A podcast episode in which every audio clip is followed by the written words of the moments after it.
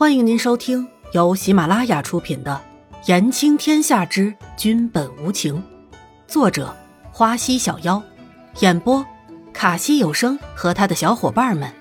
记得订阅、评论哦。第四十集，要被丢了。种种的猜想在行宫里传开了，似乎大家都对这个角色的女子很好奇。不过更加好奇的是，这个女子。和他们皇上的关系，伊嫣然由于处于兴奋状态，所以一点也没有感觉到别人是在看自己，还以为是那些人没有见过皇上，正在一睹龙颜呢。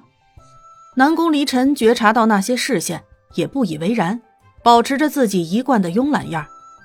南宫离尘在心里想：看来这个女人的吸引力还真的不小呢。到了门口，有一个侍卫牵了一辆马车。像是早早的就在那儿等着了，见到来人，跪了下来，恭恭敬敬的说：“参见皇上。”免礼，准备好了吗？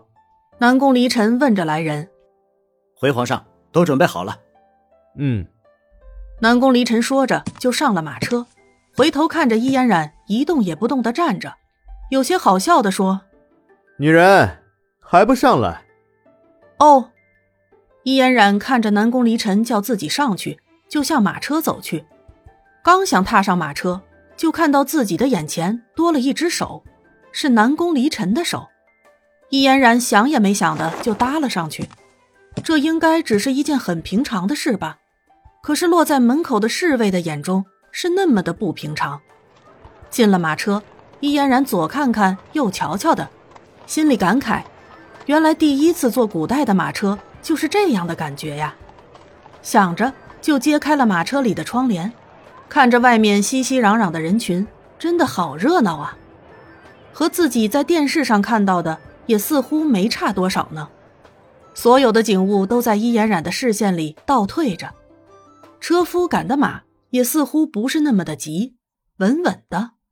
南宫离尘看着伊嫣染好奇的行为，也不说话，就那么坐着看着伊嫣染。就好像是在看一道永远也看不完的风景一样，有一种感觉在心头滋生。到底是什么时候开始的呢？南宫离尘再一次的问了问自己。伊嫣然看着马车，好像是要往远离人群的地方走，回头问南宫离尘：“我们要去哪里呀？怎么好像人越来越少了？”“我们去郊外。”南宫离尘看着伊嫣然，也不想瞒着了。只是自己没有把“牧场”两个字说出来而已，一是想要给这个女人小小的震惊，还有就是想看看伊嫣然知道后的反应。